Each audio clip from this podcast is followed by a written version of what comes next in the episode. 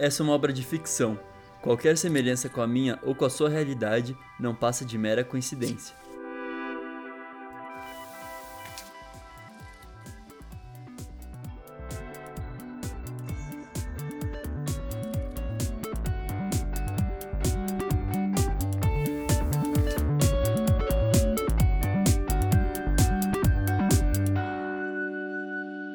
Minha Playlist Infinita, por Jean Vitor Chican.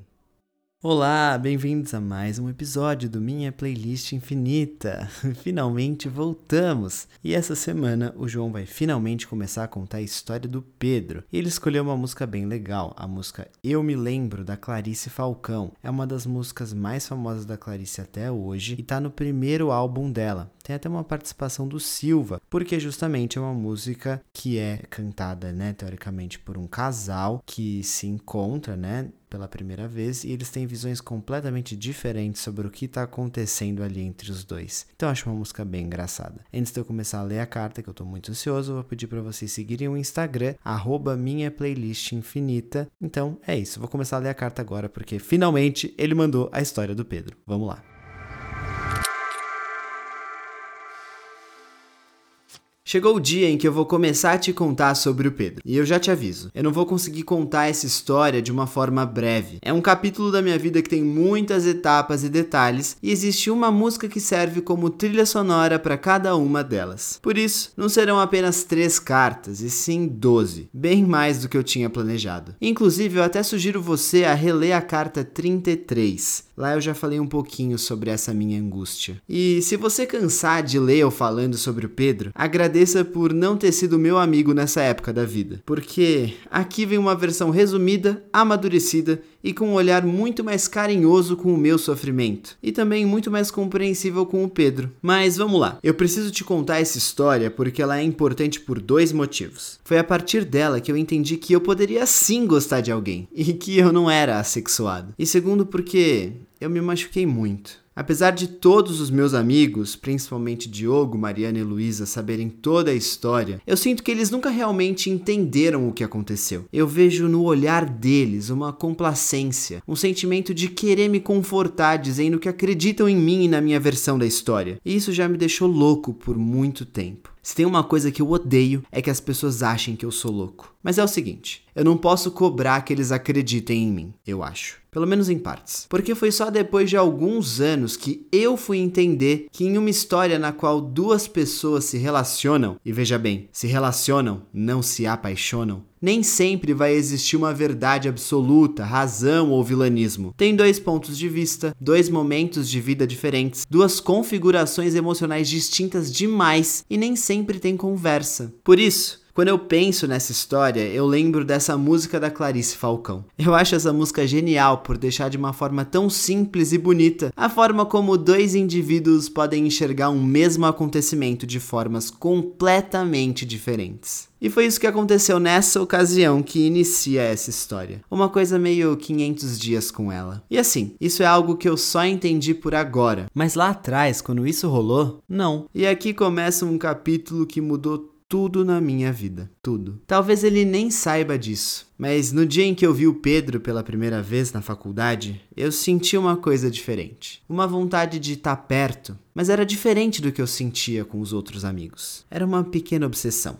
Enfim, a gente estava no primeiro ano da faculdade e ele era de outro curso. A gente não tinha um contato direto, mas a gente tinha amigos em comum. E eu sempre fui muito tolo com sinais. Inclusive, nessa época, tinha uma garota que ficava me rondando nas festas e eu super achava que ela estava tentando ser minha amiga. Ou então teve uma outra vez que uma amiga minha estava se aproximando de mim e eu só fui descobrir depois quando a gente saiu de um show e ela começou a chorar, porque aquilo para ela era um date e eu tava ali só curtindo o momento. Voltando, sinais. Eu sou ruim demais em perceber eles. E apesar de na minha cabeça o Pedro sempre ser hétero, ele me dava uns sinais de que não. A gente acabou se aproximando quando a gente teve que fazer um trabalho em grupo que durou o segundo semestre da faculdade inteiro. E aquela coisa, puxava conversa comigo por WhatsApp, me via nas festas e fazia questão de me encontrar. Eu acho que o ápice da minha burrice foi quando ele me convidou para ir no casamento da prima dele porque ele ia ficar sem companhia. Hum, eu disse que não e eu dei qualquer desculpa lá. Eu não conseguia entender o que, que esse convite queria dizer.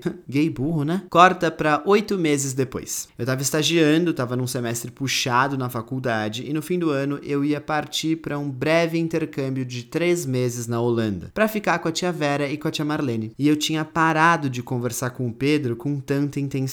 Você lembra daquela festa em que eu beijei um cara pela primeira vez? O André? Isso tá nas cartas 29 e 30. Depois, se você quiser reler elas. Enfim, depois dessa festa, a gente diminuiu a intensidade da conversa. Até que um dia, Pedro surgiu no meu WhatsApp e me chamou para andar de bicicleta no parque. Eu tava doido da cabeça, precisando respirar, e eu fui. E foi ótimo. A gente acabou emendando com um almoço e a gente conversou muito o dia inteiro. E aí no final desse dia, um amigo nosso fez uma festa na casa dele e nós fomos juntos. E lá, menino, eu fui bebendo um pouquinho, tomando uma coragem para ir me aproximando do Pedro, e eu acho que ali já não era mais questão de entender os sinais, e sim de entender as minhas vontades, que estavam bem mais explícitas. Na hora de ir embora, a gente levou um outro amigo bêbado para casa e ele me convidou para ir para casa dele e eu aceitei. E lá a gente abriu o jogo um pro outro. Eu falei que eu achava que ele era hétero, ele falou que tava afim de mim fazia tempo e a gente se beijou e eu beijava muito mal, por sinal. Só que em pouco tempo de prática eu já melhorei.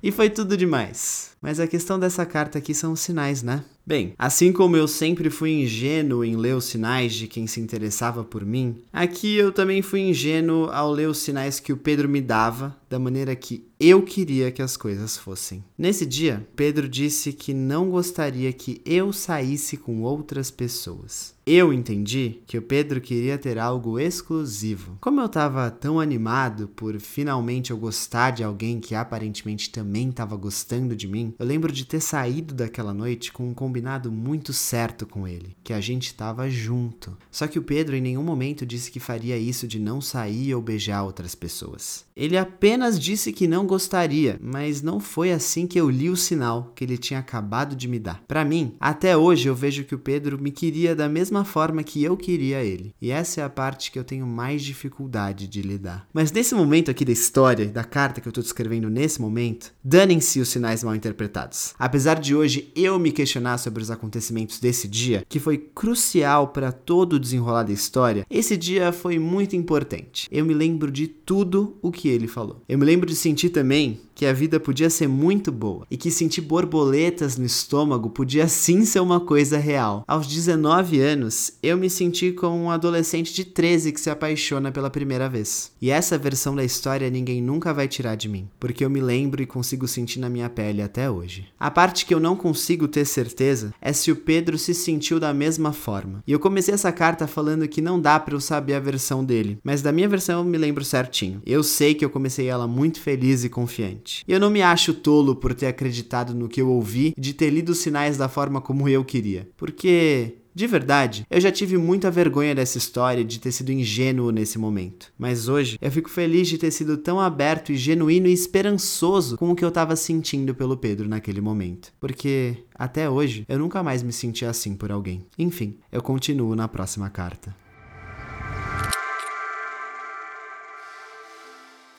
Uau, eu não esperava que essa história do Pedro fosse durar as 12 cartas. Mas faz sentido, pensando que o João demorou tanto para começar a partilhar essas cartas comigo. Interessante que o João contou esse começo da história até de uma forma engraçadinha e leve. Igual eu me lembro da Clarice mesmo, né? Que é uma música engraçada. A Clarice sempre aposta no humor. E eu não sabia que o João tinha se envolvido tanto assim com esse menino. Então, pelo que a gente viu, essa história vai render bastante. Mas eu concordo com a reflexão que ele fez nessa carta, porque não dá para ele se arrepender ou então apagar uma vivência dele por causa de outra pessoa. Ele com certeza sentiu coisas bonitas pelo Pedro, então para ele aquilo foi verdade. Mas também é legal ele perceber anos depois que a visão da história é somente dele, né? Só ele viu dessa forma. Pedro viu de outra. Ele falou de 500 dias com ela e aí eu fui até revisitar um pouquinho essa história. E por anos eu lembrei que a gente ficou se debatendo sobre como a Summer de 500 dias com ela tinha sido uma cuzona com o Tom, que é o personagem principal. Mas aí depois de um tempo, né, quando as coisas mudaram um pouco na nossa geração em relação até a feminismo e machismo, a gente viu que o Tom não tinha o direito de assumir coisas pela Summer. E que na verdade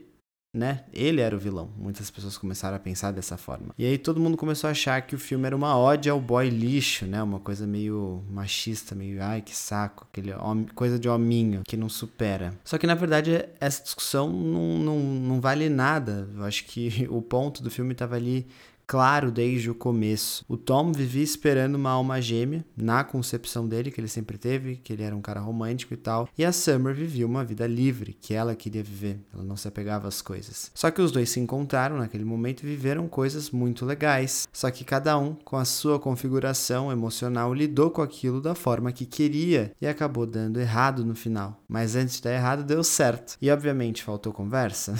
Eu acho que sim. Acho que uma boa conversa ali resolvia. É, acho que é isso, assim, no geral. Então não dá pra, pra culpar tanto a pessoa. E foi bom, acho que talvez o João esperar tanto tempo para escrever essas cartas fez com que ele percebesse isso. Mas tem outro ponto importante de 500 dias com ela, que eu acho que é uma mensagem importante até para, não sei, parece que o João precisaria ouvir isso nesse momento que é, abre aspas, pessoas mudam, sentimentos mudam. Isso não significa que o amor uma vez partilhado não foi verdadeiro e real. Simplesmente significa que às vezes, quando as pessoas crescem, elas crescem separadas. E essa verdade ninguém apaga de um relacionamento. Então, o João não vai ter essa verdade apagada dele. Eu acho isso, pelo menos. Não sei se você concorda ou não, mas comenta lá no nosso Instagram. Nos vemos no próximo episódio.